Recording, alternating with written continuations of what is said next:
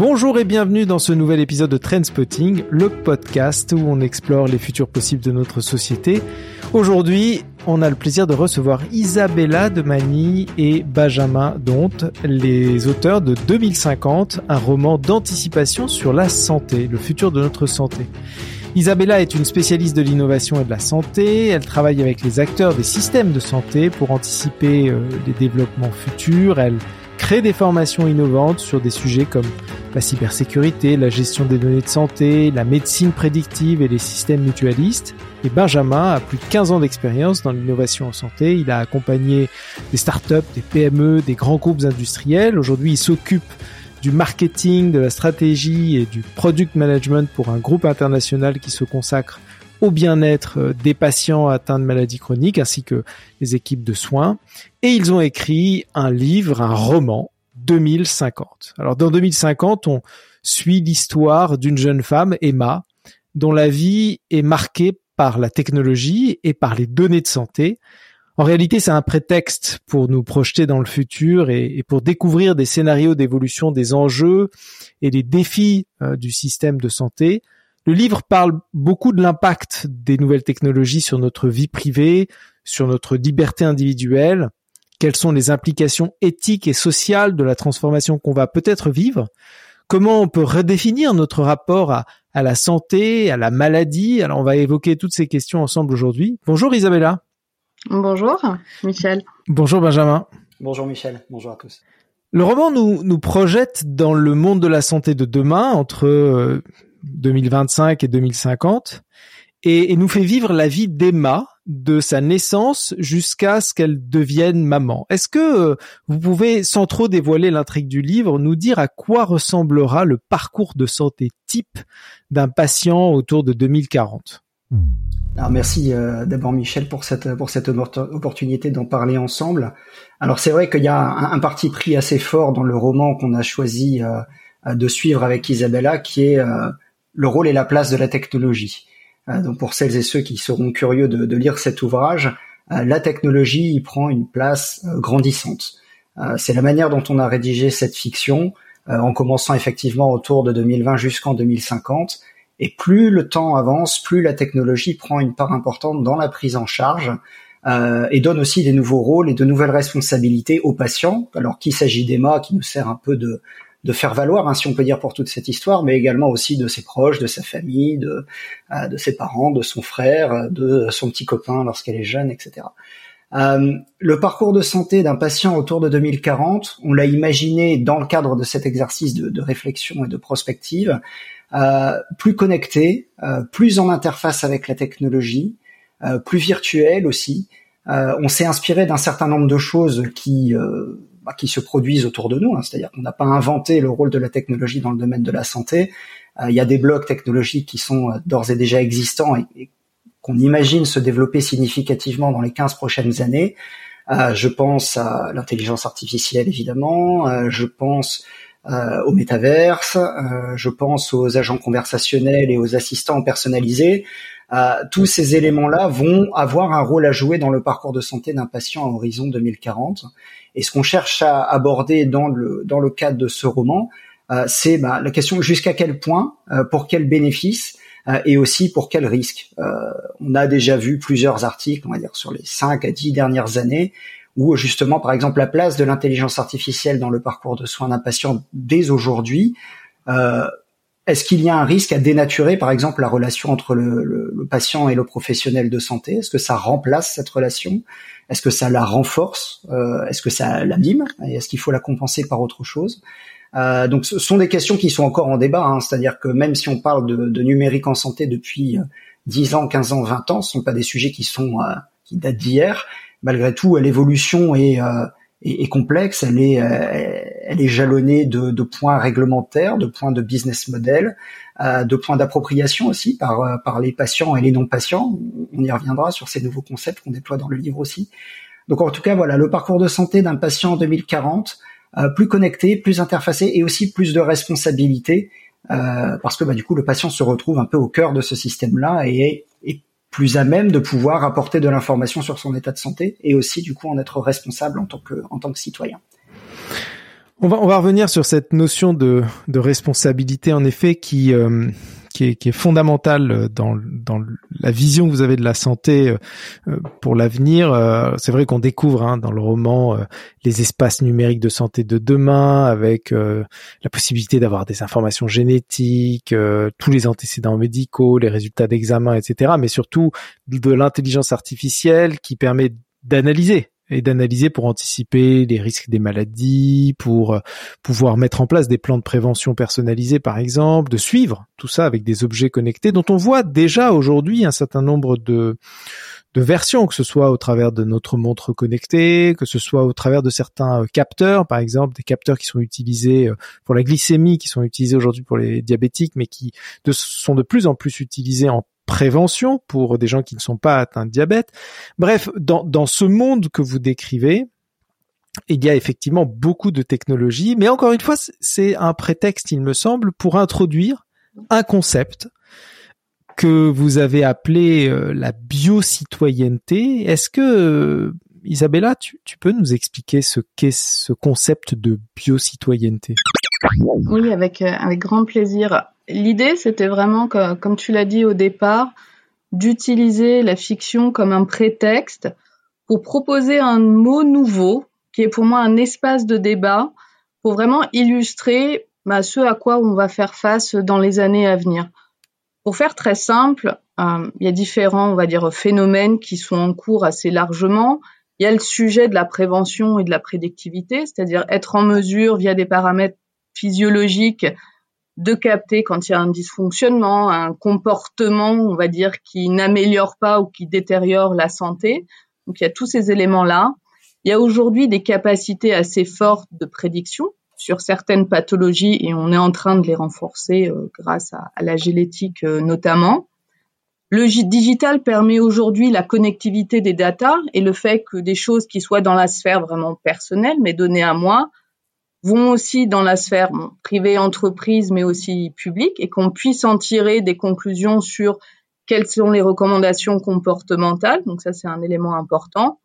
Et puis, on commence à entendre le sujet de la responsabilisation, de dire, ben, le patient, il est acteur de sa santé, il doit faire attention à ce qu'il mange, euh, cinq fruits et légumes par jour, de bouger également. Enfin, des exemples très concrets, mais c'est des signaux faibles qui montrent qu'on va dans, dans, dans ce sens-là. Pour moi, si on tire les fils un peu plus loin, euh, ça veut dire que le jour où on sera capable euh, de complètement prédire une trajectoire de santé, c'est-à-dire, OK, par rapport à, votre disposition qui est personnelle à chacun, ben, si vous avez ce comportement-là, vous êtes à risque de développer telle ou telle maladie. Si vous ne respectez pas ça, ben, quelque part, vous faites le choix, et je dis ça de manière volontairement provocante, de tomber malade.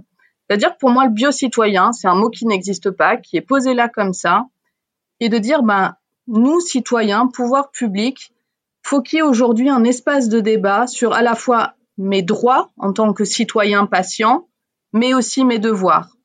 Et ces droits et ces devoirs, ben, ils, ils tombent pas du ciel quelque part. C'est il y a un débat à avoir sur se dire moi en tant que patient, en tant que citoyen, ben, est-ce que j'ai, enfin j'ai utilisé des fois le terme de permis à point de la santé. Est-ce que j'ai le droit à certains écarts très basiquement, est-ce que j'ai le droit à X verres de vin euh, par jour ou par semaine ou pas Et où s'arrête la limite?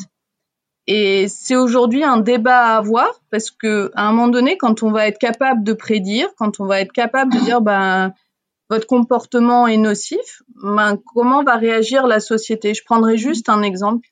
On a eu des débats pendant le Covid sur la vaccination notamment parce qu'à un moment donné, ça rejoint aussi le sujet de la santé personnelle, individuelle, de la liberté, mais aussi de la santé publique. Et pour moi, ce concept-là de, de bio-citoyen, ben, j'invite, on va dire, tous ceux qui sont intéressés par la santé, les pouvoirs publics notamment, à venir débattre, à proposer cet espace d'échange pour avancer au final sur euh, c'est quoi l'impact de ces technologies sur euh, le futur système de soins. On va revenir sur cette notion de responsabilité et cette euh, injonction finalement à être euh, en bonne santé dans cette dans ce concept que vous développez dans le livre euh, qui est la biocitoyenneté. Mais avant ça, j'aimerais qu'on revienne à, ici et maintenant. beaucoup de débats apparaissent depuis maintenant une dizaine d'années autour des technologies qui touchent au vivant, qui nous permettent de faire en sorte que potentiellement on, améliore notre santé, voire on augmente nos capacités. Ces débats euh, tournent autour du, de la notion de transhumanisme. Euh, est-ce que cette vision que vous avez de la biocitoyenneté n'est pas finalement une vision transhumaniste de, de, la, de la médecine mm. plutôt que de la société? Je, je voudrais juste, euh, avant de répondre directement, revenir sur le mot transhumanisme parce que j'étais prise aussi au piège par ce mot-là. Euh, dans le sens où au départ j'en avais une vision euh, quelque part qui est promulguée euh, notamment en, en, Californie par des préceptes effectivement d'augmentation de l'humain, d'immortalité. Puis je me suis posé la question très très simple de dire quelqu'un qui a perdu une jambe à qui on, on, met une prothèse, est-ce que c'est du transhumanisme? Un pacemaker, est-ce que c'est du transhumanisme? Et dans la définition très basique, oui. Est-ce que c'est grave? Ben non, c'est génial qu'on puisse on va dire, euh, réparer une jambe amputée dans un accident ou dans un exercice militaire. Donc déjà, je pense qu'il faut prendre la notion avec précaution. Euh, ce qui est clair, c'est que dans une vision très long terme de la biocitoyenneté, comme je disais, c'est un espace de débat. Ça veut dire qu'il va y avoir des choix à faire. Et on peut soit basculer vers une biocitoyenneté où on a effectivement beaucoup de, de devoirs, où on ne voit la santé que sous l'angle biologique, c'est-à-dire paramètres physiologiques qui sont dans la norme. Augmentation des capacités, par exemple, de mémorisation. Juste aujourd'hui, il y a on va dire la news qui est tombée sur le sur Neuralink et le, premier essai sur, les humains. Donc, on est bien dans cette tendance-là. Euh, je crois que Elon Musk disait, bah, il faut que le cerveau et l'intelligence artificielle euh, fusionnent. Euh, voilà, ça, ça, pose quand même question.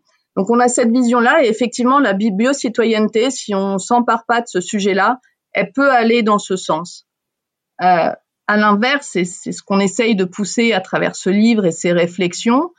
Bah, il y a la santé physique, il y a les paramètres biologiques, mais il y a aussi le bien vivre. Il y a tout ce qui est lié au lien social, euh, au côté euh, humain, d'interaction, d'échange. Euh, il y a le sujet de la santé mentale. Et c'est pour ça que c'est vraiment important de s'emparer de ce débat-là, parce que oui, le risque, c'est qu'on arrive vers un bio-citoyen bio au sens vraiment biologique. Et à ce moment-là, effectivement, on est sur une dérive euh, transhumanisme et, ça, c'est un, vrai sujet de, débat, je pense, politique à avoir.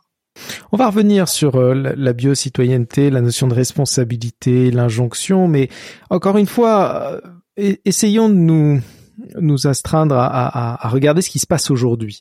On a une multiplication des dispositifs technologiques qui euh, arrivent dans notre vie quotidienne et qui sont liés à la santé. Les capteurs, je parlais tout à l'heure des montres connectées, euh, je parlais des, capteurs de glycémie ou alors les ECG en continu, vous savez, euh, qui suivent votre rythme cardiaque. on a de plus en plus d'objets connectés hein, qui, nous entourent. Demain, c'est déjà le cas aujourd'hui. Euh, les jumeaux numériques de santé euh, vont commencer à de plus en plus se développer. Est-ce qu'on est en train réellement, euh, dans les faits, pas juste dans la fiction, hein, de basculer dans une nouvelle forme de médecine? On a connu la médecine curative, celle qui soigne. Est-ce qu'on est en train de rentrer dans un nouveau système de santé, de médecine proactive, qui ne soigne pas, mais qui anticipe, grâce notamment à la technologie, les possibilités euh, de tomber malade et évite ces différentes possibilités par toutes sortes de mécanismes euh, technologiques, peut-être même des drogues, des médicaments qui euh, vont faire en sorte qu'on ne tombe pas malade plutôt que tout cela soit utilisé pour nous soigner. Est-ce que c'est un changement de paradigme? Alors je pense que oui. je pense que c'est quelque chose qui prend peut-être un peu plus de temps que ce qu'on aurait pu imaginer quand euh, le, sujet euh, de, la technologie en santé a vraiment émergé il y a 15-20 ans, hein, pour tout un tas de raisons que j'avais déjà, que j'ai déjà brièvement abordées. Euh, mais je pense que oui, c'est-à-dire qu'aujourd'hui, on est pour, pour plusieurs raisons. La première, c'est effectivement, comme tu l'évoquais, Michel, l'abondance de capteurs, l'abondance de technologies qui sont à la fois sur le plan du logiciel et puis à la fois sur le plan du dispositif physique. C'est-à-dire qu'on peut avoir un électrocardiogramme au poignet sur sa montre, alors que ben, si on se projette 40 ans, 50 ans en arrière, c'est quand même un petit peu compliqué de, se promener avec son électrocardiogramme. Donc il y a une évolution dans la nature du dispositif, dans sa capacité à être miniaturisé, portatif, euh, dans son intuitivité aussi, c'est-à-dire que jusqu'à une certaine limite, le patient lui-même peut être aux commandes. C'est une expression qui avait déjà été utilisée, je me rappelle en France, euh, au niveau de l'agence du numérique en santé, justement au lancement de mon espace santé, c'est-à-dire que voilà, le, patient c'est le conducteur du bus, quoi. Il est plus, il est plus passager, il est plus simple observateur. Donc on lui met à disposition à ce patient, même en amont, avant qu'il soit même patient, des outils pour mieux se prendre en charge, pour comprendre. On est aussi, je pense, d'un point de vue purement recherche scientifique, aussi plus à même d'identifier quels sont les facteurs de risque d'émergence de telle ou telle pathologie, sans faire de généralité pour tout un chacun, parce que comme l'a évoqué Isabella, chaque personne est un individu à part entière et donc la susceptibilité que tous les trois développions la même pathologie avec des facteurs de risque différents, tout en étant exposés aux mêmes, euh, à ces mêmes facteurs, bah, c'est pas forcément la même. En attendant, il y a aussi une base de connaissances qu'on est plus en capacité de, euh, de, de, de, de mettre à profit, euh, justement pour accompagner les patients dans ce, dans ce pivot-là. Donc pour moi, oui, la médecine a vocation à devenir plus prédictive, plus préventive, euh, bah, c'est la fameuse médecine des, des 4P, hein, plus participative et plus personnalisée. Euh, ça change aussi beaucoup de choses. On l'aborde un petit peu dans le dans l'ouvrage euh, sur la relation patient-médecin, sur la formation des professionnels de santé, euh, sur le fait de rassurer aussi euh, bah, tout un chacun d'utiliser ces, euh, ces dispositifs en confiance. Je pense que le sujet de la confiance est un sujet important parce que pour tout un tas de raisons, la technologie peut, aussi faire peur pour des raisons de sécurité, pour des raisons de contrôle, bah, le cas qu'évoquait Isabelle avec le permis à point de la santé, euh, je pense que on l'a déjà vécu dans des conférences ou dans des conversations autour du livre. Euh, bizarrement, quand on commence à parler 2040, 2045 de, de cette notion de permis à point de la santé, de, de restrictions sur le nombre de verres de champagne au restaurant, etc., il commence à y avoir des réactions en disant bah c'est pour ma santé, mais quand même quoi. Euh, est-ce qu'on a vraiment envie de ça?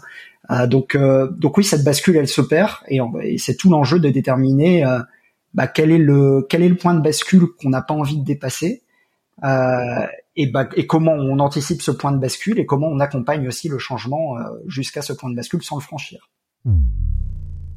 Il semble qu'on est en train de vivre ce moment de bascule. Euh, on l'a vécu euh, euh, pendant la crise Covid d'une certaine manière, et puis les différents moyens qu'on a aujourd'hui d'être en bonne santé nous poussent à être comme vous le disiez très bien, responsable de notre santé. Responsable au sens où si jamais nous ne faisons pas ce qui est nécessaire de faire, nous sommes, entre guillemets, fautifs, d'être malades. Il y a une injonction dans, ce système que vous décrivez à être en bonne santé et une perte de liberté euh, de prendre le risque de tomber malade. Est-ce que est-ce que c'est un système souhaitable? Pour, pour, moi non, mais c'était justement euh, l'intérêt d'utiliser une fiction pour que tout un chacun se rende compte sur des avantages aujourd'hui à très court terme sur la téléconsultation, la téléexpertise qui ont des enfin, qui, sont positifs. Si on tire les fils de, ce, de toutes ces technologies, qu'est-ce qui se passe? Et d'où l'intérêt de se dire est-ce que moi je me vois dans ce scénario-là? Est-ce que j'ai envie que mes enfants vivent cette vie? À titre personnel, euh, non. Je voulais juste souligner aussi euh, que c'est aussi un sujet très culturel.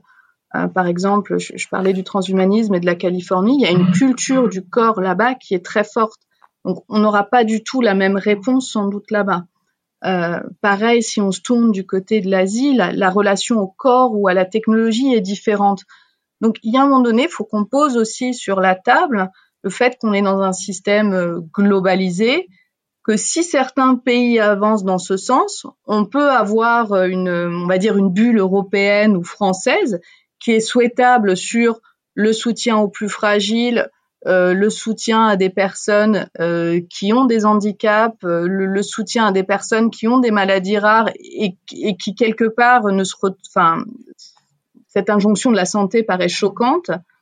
En même temps, il faut arriver à composer avec cette dimension internationale qui fait qu'à un moment donné, ça pousse, ça pousse du côté des pays, ça pousse du côté des entreprises, bah, d'où l'intérêt de, sensibiliser aujourd'hui pour dire bah, qu'est-ce que je protège à la fois en termes de liberté, mais aussi en termes de soutien à des populations qui seraient fragiles. Et ce mot de tomber malade, il est intéressant parce qu'effectivement, on peut avoir la maîtrise. Après, il y a un moment donné une tuile qui tombe sur la tête. Ça peut arriver tout le monde et il faut garder ça en tête aussi. C'est un retour qu'on a obtenu aussi dans, plusieurs conversations. Euh, quand on quand on parle des sujets qui sont traités, moi je me rappelle des personnes dans les dans la dans la partie question avec le avec l'audience avec les personnes qui nous écoutaient, on a entendu des discours euh, opposés sur cette question-là. Il y a des personnes qui disent, mais écoutez, euh, moi je revendique mon droit à être malade. Et il y a d'autres personnes, parfois des profils différents, des personnes plus âgées ou avec un autre vécu, euh, qui nous disent, ah non, mais moi je pars du principe que si on peut faire quelque chose pour prévenir, pour éviter que ça n'arrive, il faut tout mettre en œuvre pour éviter que ça n'arrive. Alors qu'on avait à peu près le même discours sur des sujets similaires. Donc ça, montre aussi que c'est euh, bah, c'est un débat qu'il faut arriver à amener sur la place publique. Et comme le disait Isabella, j'invite euh, à la fois tout à chacun et tous ceux qui sont intéressés par ces sujets à, bah, se poser cette question et à rentrer dans ce débat-là qui, est fascinant et qui est important pour nous. Merci Isabella, merci Benjamin. Merci Michel. Merci Michel.